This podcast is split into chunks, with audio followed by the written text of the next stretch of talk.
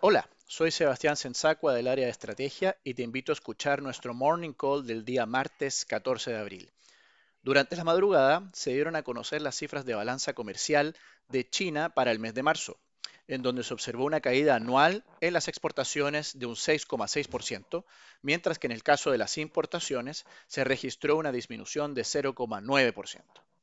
Si bien ambas cifras reflejaron una caída en la actividad económica, fueron mejores a las esperadas por el mercado, teniendo en cuenta que en el primer trimestre la economía se vio afectada fuertemente por las paralizaciones causadas por el COVID-19. A raíz de esta noticia, los precios de commodities como el cobre suben de manera importante hoy día en los mercados internacionales.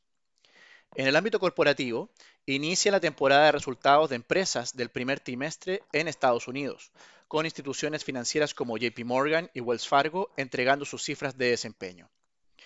Por otro lado, en Europa empieza a gestarse un mayor optimismo en relación a la contención de la enfermedad del COVID-19, en vista de una moderación en el reporte de nuevos casos en distintos países del bloque. Finalmente, el Fondo Monetario Internacional dará a conocer sus proyecciones de crecimiento global para el presente año, las cuales se estiman sean fuertemente revisadas a la baja. Con todo, se observa que si bien empezamos a observar señales más favorables en términos de actividad hacia adelante, la importante paralización de la economía global en los últimos meses tendrá sin lugar a dudas un importante efecto sobre el crecimiento del presente año.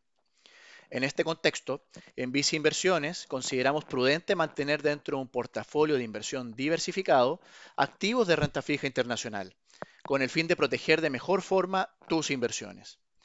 Esta estrategia la efectuamos mediante nuestros fondos mutuos recomendados, como el caso de Vice Renta Global y Vice Bonos Latam.